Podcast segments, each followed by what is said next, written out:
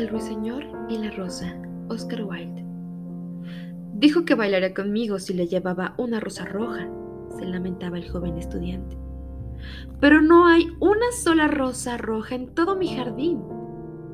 Desde su nido, en la encina, oyóle el ruiseñor.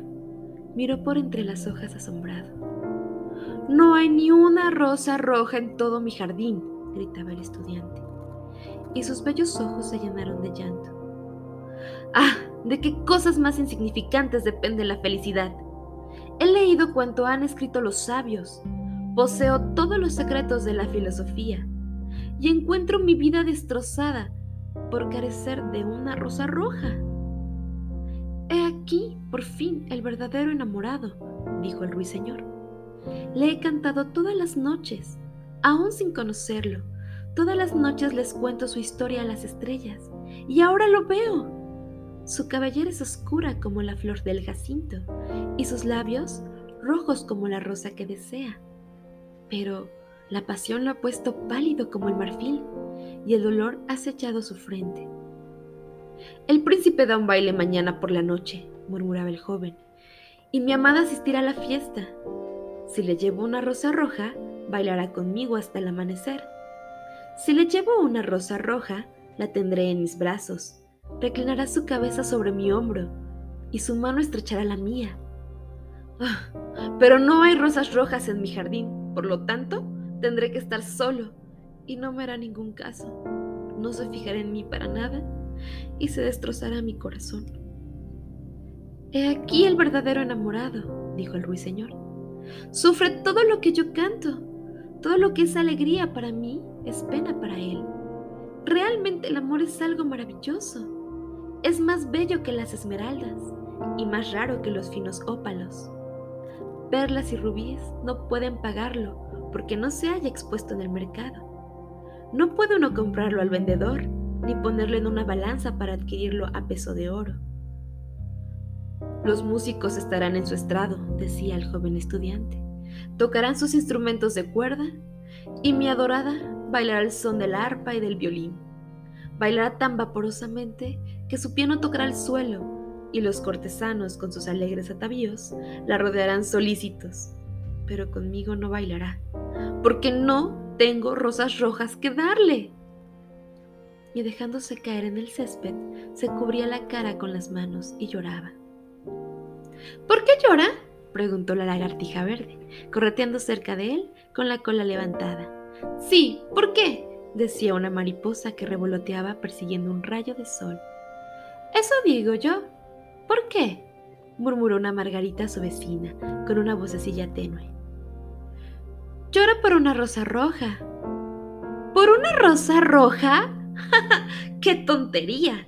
Y la lagartija, que era algo cínica, se echó a reír con todas sus ganas. Pero el ruiseñor, que comprendía el secreto de la pena del estudiante, permaneció silencioso en la encina, reflexionando sobre el misterio del amor. De pronto, desplegó sus alas oscuras y emprendió el vuelo. Pasó por el bosque como una sombra y como una sombra atravesó el jardín. En el centro del prado se levantaba un hermoso rosal y al verle voló hacia él y se posó sobre una ramita. Dame una rosa roja, le gritó, y te cantaré mis canciones más dulces pero el rosal meneó la cabeza. Mis rosas son blancas, contestó, blancas como la espuma del mar, más blancas que la nieve de la montaña. Ve en busca del hermano mío que crece alrededor del viejo reloj de sol, y quizás él te dé lo que quieres. Entonces el ruiseñor voló al rosal que crecía en torno del viejo reloj de sol. Dame una rosa roja, le gritó, y te cantaré mis canciones más dulces pero el rosal meneó la cabeza. Mis rosas son amarillas, respondió, tan amarillas como los cabellos de las sirenas que se sientan sobre los troncos de un árbol, más amarillas que el narciso que florece en los prados antes de que llegue el segador con la hoz. Ve en busca de mi hermano, el que crece debajo de la ventana del estudiante, y quizás te dé lo que quieres. Entonces, el ruiseñor voló al rosal que crecía debajo del ventanal del estudiante. Dame una rosa roja, le gritó, y te cantaré mis canciones más dulces. pero el arbusto meneó la cabeza. Mis rosas son rojas, respondió, tan rojas como las patas de las palomas, más rojas que los grandes abanicos de coral que el océano mece a su abismo. Pero el invierno ha helado mis venas, la escarcha ha marchitado mis botones, el huracán ha partido mis ramas, y no tendré más rosas este año. No necesito más que una rosa roja, gritó el ruiseñor. Una sola rosa roja. ¿No hay ningún medio para que yo la consiga? Hay un medio, respondió el rosal, pero es tan terrible que no me atrevo a decírtelo. Dímelo, contestó el ruiseñor. No soy miedoso. Si necesitas una rosa roja, dijo el rosal, tienes que hacerla con notas de música al claro de luna y teñirla con tu sangre de tu propio corazón. Cantarás para mí con el pecho apoyado en mis espinas. Cantarás para mí durante toda la noche y las espinas te atravesarán el corazón. La sangre de tu vida correrá por mis venas y se convertirá en sangre mía. Mmm, la muerte es un buen precio por una rosa roja, replicó el ruiseñor. Y todo el mundo ama la vida.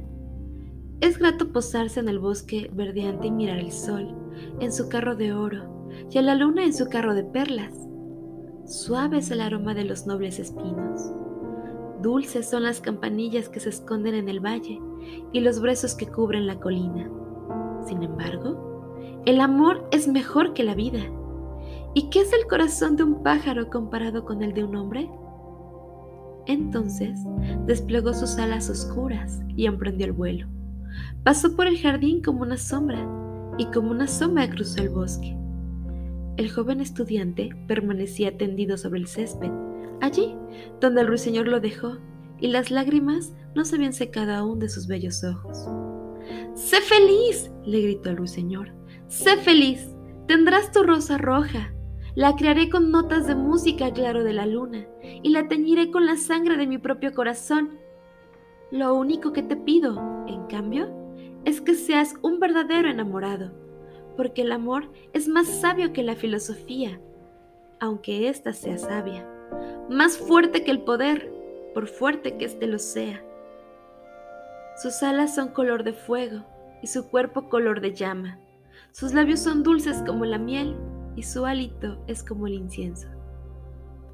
El estudiante levantó los ojos del césped y prestó atención, pero no pudo comprender lo que le decía el ruiseñor, pues solo sabía las cosas que están escritas en los libros. Pero la encina lo comprendió y se puso triste, porque amaba mucho al ruiseñor que había construido su nido en sus ramas. Cántame la última canción, murmuró. Me quedaré tan triste cuando tú te vayas. Entonces el ruiseñor cantó para la encina, y su voz era como el agua, que era una fuente, una fuente argentina. Al terminar la canción, el estudiante se levantó, sacó al mismo tiempo su cuaderno de notas y su lápiz. El ruiseñor, se decía paseante por la alameda, el ruiseñor posee una belleza innegable, pero siente, me temo que no. Después de todo, es como muchos artistas, puro estilo, exento de sinceridad. No se sacrifica por los demás, no piensa más que en la música y en el arte. Como todo el mundo sabe, es egoísta. Ciertamente no puede negarse que su garganta tiene notas bellísimas.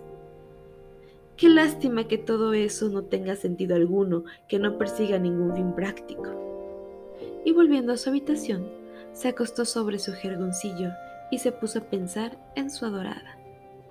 Al poco rato se quedó dormido, y cuando la luna brillaba en los cielos, el ruiseñor voló al rosal y colocó su pecho contra las espinas.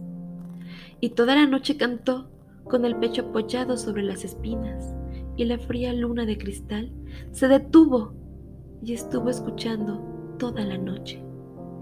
Cantó durante toda la noche y las espinas penetraron cada vez más en su pecho y la sangre de su, de su vida fluía de su pecho.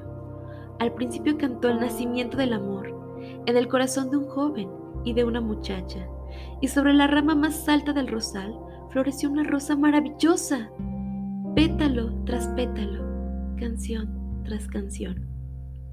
Primero era pálida como la bruma que flota sobre el río, pálida como los pies de la mañana y argentada como las olas de la aurora. La rosa que florecía sobre la rama más alta del rosal parecía la sombra de una rosa en un espejo de plata, la sombra de la rosa en un lago. Pero el rosal gritó al ruiseñor que se apretara más contra las espinas. Apriétate más, ruiseñorcito, le decía, o llegará el día antes de que la rosa esté terminada. Entonces el ruiseñor se apretó más contra las espinas y su canto fluyó más sonoro, porque cantaba el nacimiento de la pasión en el alma de un hombre y de una virgen. Y un delicado rubor apareció sobre los pétalos de la rosa, lo mismo que enrojece la cara de un enamorado que besa los labios de su prometida. Pero las espinas no habían llegado aún al corazón del ruiseñor. Por eso el corazón de la rosa seguía blanco, porque solo la sangre de un ruiseñor puede colorear el corazón de una rosa. Y el rosal gritó al ruiseñor que apretase más contra las espinas. Apriétate más, ruiseñorcito, le decía, o llegará el día antes de que la rosa esté terminada. Entonces el ruiseñor se apretó aún más contra las espinas, y las espinas tocaron su corazón, y él sintió en su interior un cruel tormento de dolor. Cuanto más acerbo era su dolor, más impetuoso salía su canto, porque cantaba el amor sublimado por la muerte, el amor que no termina en la tumba. Y la rosa, maravillosa, enrojeció como las rosas de Bengala. Purpúreo era el color de los pétalos, y púrpura era como rubí de su corazón. Pero la voz del ruiseñor desfalleció. Sus breves alas empezaron a batir y una nube se extendió sobre sus ojos. Su canto se fue debilitando cada vez más. Sintió que algo se le ahogaba en la garganta. Entonces su canto tuvo un último destello. La blanca luna le oyó y olvidándose de la aurora se detuvo en el cielo. La rosa roja le oyó. Tembló toda ella de arrobamiento y abrió sus pétalos al aire frío del alba. El eco le condujo hacia su caverna púrpura de las colinas despertando de sus sueños a los rebaños dormidos. El canto flotó entre los cañaverales del río que llevaron su mensaje al mar. Mira, mira, gritó el rosal, ya está terminada la rosa. Pero el ruiseñor no respondió. Yacía muerto sobre las altas hierbas, con el corazón traspasado de espinas. A mediodía, el estudiante abrió su ventana y miró, y miró hacia afuera. ¡Qué extraña buena suerte! exclamó. He aquí una rosa roja. No he visto rosa semejante en toda vida. Es tan bella que estoy seguro de que debe tener en latín algún nombre muy enreversado. E inclinándose, la cogió. Inmediatamente se puso el sombrero y corrió a casa del profesor, llevando en su mano la rosa. La hija del profesor estaba sentada a la puerta Devanada seda azul sobre un carrete, con un perrito echado a sus pies. Dijiste que bailarías conmigo si te traía una rosa roja, le dijo el estudiante. He aquí la rosa más roja del mundo. Esta noche la prenderás cerca de tu corazón y cuando bailemos juntos, ella te dirá cuánto te quiero. Pero la joven frunció las cejas. temo que esta rosa no armonice bien con mi vestido, respondió. Además, el sobrino del chambelán me ha enviado varias joyas de verdad, y ya se sabe que las joyas cuestan más que las flores. ¡Oh, qué ingrata eres! dijo el estudiante lleno de cólera, y tiró la rosa al arroyo. Un pesado carro la aplastó. Ingrato, dijo la joven. Te diré que te portas como un grosero y después de todo, ¿qué quieres? ¿Un simple estudiante? Va, no creo que pueda tener nunca hebecillas de plata en los zapatos como los del sobrino del chambelán. Y levantándose de su silla, se metió a su casa. Qué tontería es el amor, se decía el estudiante a su regreso. No es ni la mitad de útil que la lógica, porque no puede probar nada. Habla siempre de cosas que no sucederán y hace creer a la gente cosas que no son ciertas. realmente no es nada práctico, y como en nuestra época todo estriba en ser práctico, voy a volver a la filosofía y al estudio de la metafísica. Y dicho esto, el estudiante, una vez en su habitación, abrió un gran libro polvoriento y se puso a leer.